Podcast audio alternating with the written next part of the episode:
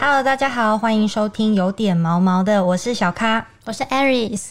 哎、欸、，Aris，你知道现在就是越来越多人都在领养动物吗？嗯，领养。哦，对啊，我家那只虎斑猫就是，就其实也是领养的。哦，你也是领养的？嗯，就从呃收容所领养。哎、欸，那你知道去收容所领养？会不会很困难呢、啊？其实收容所应该是最方便、最容易的一个领养途径，就是蛮安全的。嗯，就是公家机关的领养途径这样。哦，好，那我们今天就请到了板桥收容所志工队的队长玉萍，要来跟大家分享一下收容所目前的状况，还有就是板桥志工队成立的这些心路历程。欢迎玉萍，欢迎玉萍。Hello，大家好，我是玉萍。嗨，嗯，玉萍，自从政府实施了零扑杀政策。之后就是收容所的状况，其实好像不如以往。那我想知道一下，现在收容所的状况大概是怎么样呢？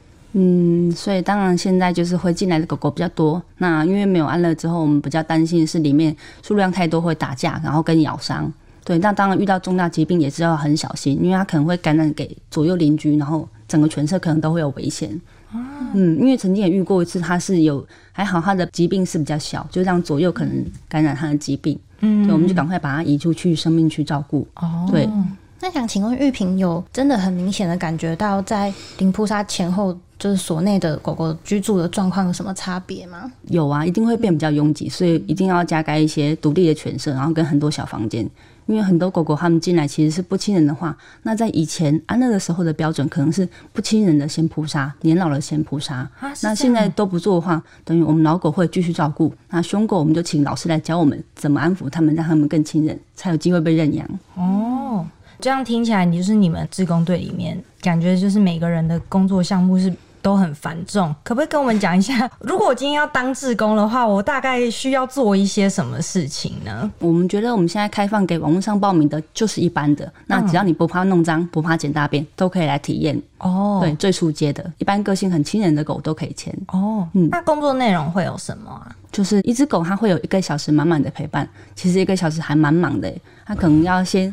我们会把犬舍牵出来之后给他，然后他会从犬舍牵到放风的区域里面，然后开始可能勾在那边给他吃东西，帮他梳毛，然后帮他擦眼屎，然后检查他全身，做单子的记录，然后当然还要捡大便啊，然后散步都是，嗯嗯，因为其实很多人都很了解，可是没有真的去牵过一只中型米克斯吧。对啊，嗯。嗯，对，而且我觉得像我们平常在街上可能会遇到的宠物狗，跟在收容所住了很久，或者甚至就是在收容所长大的狗，真的其实它的那个行为跟个性是不太一样的。对，嗯，所以像有些狗，你会发现你可能是手抬起来它会害怕，因为它可能被打过或虐待过，就，就有阴影。对，对，我们现在还有好几只是这样，那我们都可能怀疑它是以前怎么养的，那都有可能。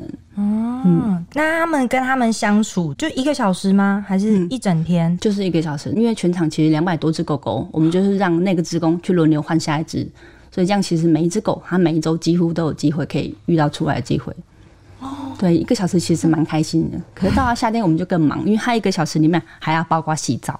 哦，所以每次出来都会洗澡。嗯，夏天会，那冬天我们就会擦它身体。对，所以其实每只狗它们很习惯被人全身的触摸，这样是很有助于它以后被认养。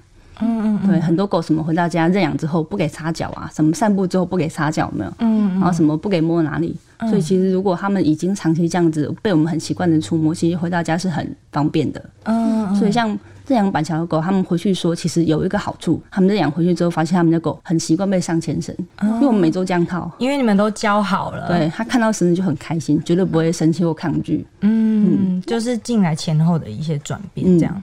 嗯，因为其实志工服务很重要一点，就是要让狗狗变得很适合送入家庭嘛，对不对？对，就是希望收容所不要是一个住永久的住永久的地方。对，所以像他们其实好处是，他们每周都在面对不同的新志工。所以那些狗，他们看到民众也都是一样开心。嗯，所以像有些民众他来，他其实发现跟他互动的很好。像上次有一只是只是一般的虎斑色，就是上上周而已。嗯，他就摸摸它，它就翻肚肚了。哦，他就觉得它超可爱。嗯，虽然只是一只深虎斑，没有特色的米克斯。可是后来就认养回去了。嗯，那所以你们在提升认养率上面会帮他特别上课吗？狗吗？会啊，就是一些特殊状况的，嗯，像他可能弃养来就说他会咬人，或者是捕捉过程中就已经会凶员工，那这些我们都是会特殊去教导他们。嗯，是你们会先教志工，然后志工再那些我们都训练不会让新职工去做，因为都有危险性，嗯，因为我们每个人其实都有被咬过。嗯，所以我们会请老师先来教资深志工。嗯，有一些是动保处还会付费，请老师来教我们。啊，有一些是我们自己又去学的。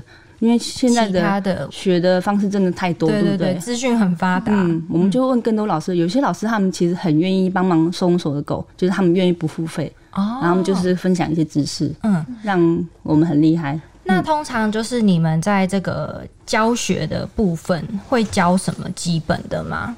像有一些他是看到生人他就是会凶，对，有几只它是会，然后看到人就是露牙，像这些我们要怎么让他们？训练习惯对习惯被上牵绳，对，或者是习惯被摸，这些都是很重要的。嗯，那我想请问一下，板桥的志工，刚刚听玉萍讲，狗狗会有分比较亲人的，或者是比较像刚刚提到的，会看到人会比较有戒心的。因为我平常有在综合收容所做志工，那我们的做法可能就是会帮狗狗分成红灯、黄灯、绿灯这样的方式去区分狗狗的亲人程度，就当然也是比较方便。可能让我们去区别说，哦，哪些一般职工就可以带，哪些是资深职工要特别关注的。那请问板桥有类似这样子的机制吗？嗯嗯，有。所以其实像我们每个礼拜六遇到新职工来参加活动的时候，我们每个人会有一个工作单嘛。嗯、那当然那个我已经写好，可能这个人要牵什么狗，那他们绝对碰不到那些会会咬人他们的狗。嗯，所以前面我们会请大家报道的时候，一定要先完整的听完我们的行前说明。嗯、我们有跟他说，你就是不一定每个自贡摸的狗你都可以摸，那你就顾好自己的狗就好。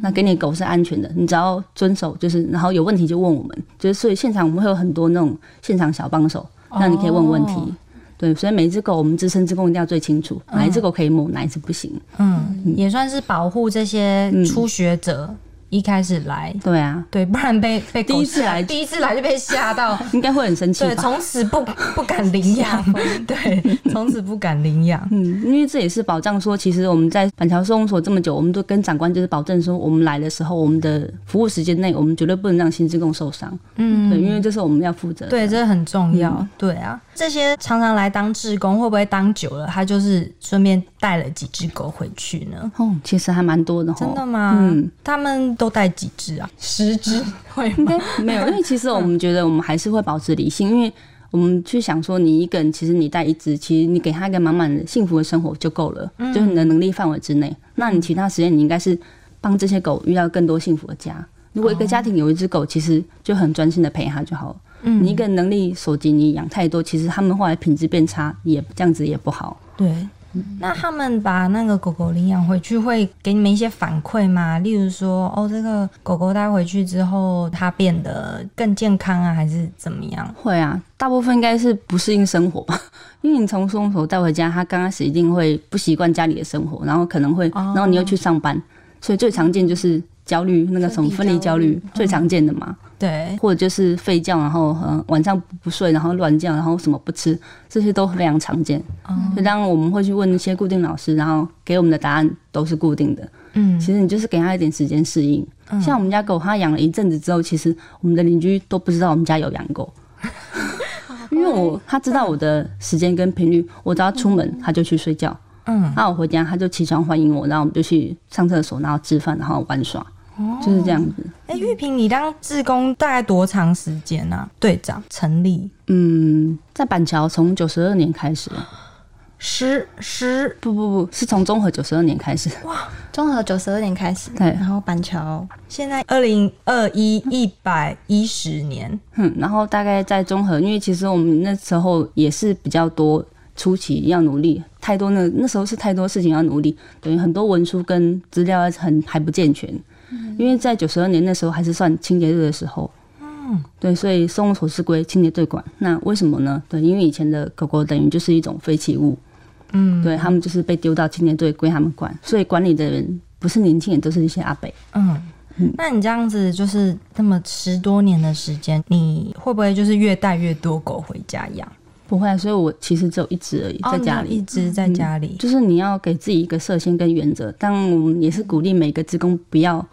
太过感性，你不要带太多，嗯、就量力而为。我觉得你都带回家，你应该没有时间来了吧？嗯，对。因为我觉得像在志工队这段期间，我自己个人的感受啊，是我觉得，因为真的看太多生离死别，是会比较能适应。对，但就是其实还是还蛮蛮多时候要一直跟自己说不行，不对，不要理智，要理智，不不能对这个这个不行了，这个真的 不能带回家这样子。就是，但如果遇到狗狗离开，尤其是认识或者甚至是跟我还蛮要好的狗离开，就是其实还是会蛮难过的。嗯。那边会有遇到狗狗就是离开，然后有些职工可能会不会嗯受挫？我们从有一次有一个做法比较，当然我们觉得是板桥给我们这样比较特殊的方式。我们有一只狗，它就是那个职工陪了很久很久，然后它真的已经到老化，就是正常走掉，可是它还是觉得舍不得，因为毕竟它到最后还是没有个家，没有个主人，所以它最后就是我们一样去填了认养单。当认养单填的时候，它是已经走掉。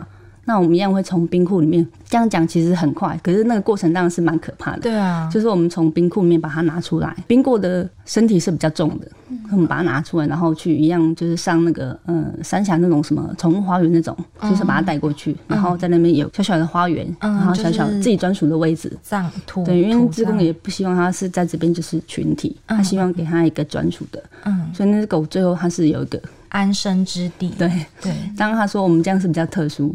嗯、所以我们在他走了之后，还是认养他，然后一样归在我们名下，哦，就是一个很圆满的、很幸福。对啊，感觉，对，很感人，非常感人。然后我们有帮他录了段小影片，因为那个志工也是哭得稀里哗啦，然后我们就是一样去把它弄完，然后跟松手说我们想这样做。哦，对，虽然是好像没有这样做过。嗯，就很特别。对啊，比较少听到哎、欸，嗯、就是很少听到，就是收容所会送走狗狗最后一程，嗯、而且还这么完整的。嗯，所以像现在只要待了可能一年或两年以上的老狗走这样，那他他会先收容所会先跟我们说一下，嗯、因为我们总是会有很多干爹干妈嘛，对就是我们很喜欢他呢，我们愿意最后给他一个名分。嗯，对，所以像现在那个三峡那个花园还蛮多我们的。我们后来蛮多次都这样比照办理，嗯，都是给他们一个幸福的家，对，最后的归属，对，这很重要，给他一个姓，真的，对，就是到收容所的这些浪浪们，就是他们到最后，志工们希望这不要是他永远的家，只是他的一个暂时安身的地方，然后希望他可以找到更好的归宿，这样子。嗯，那以上就是先今天就先谢谢玉萍告诉我们一下收容所目前的状况，大概是。这样子，我是觉得还不错啦。Ariel，Aris，你觉得呢？一直念错你名字。玉萍，有没有想要分享一下你在做志工的这么长一段时间，让你比较印象深刻的狗狗转变很大的一些故事？哦，这样子其实还蛮多的哈。因为当我觉得有一些狗狗，我们觉得经过老师的教导。因为有一些真的太严重，我们觉得老师这样跟我们讲，我们真的做不到。我们请老师直接来。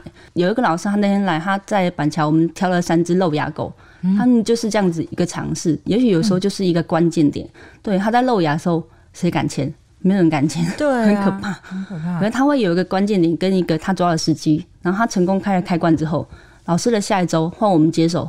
就都可以了。嗯，有时候好像是让他觉得人不可怕，或者是出来没事，对，或者是发泄一下他在笼内的不爽，或者对人的不满，嗯、然后出来之后就没事了。就其实训练也算是你们蛮重要的工作项目之一。嗯，对，我觉得这很重要，就是你要一直去，你要花很多时间去陪伴那只狗，然后去观察到多，观察到说它到底它害怕，或者是它让它焦虑的那个原因到底是什么。嗯、那其实有时候真的就是你发现之后就。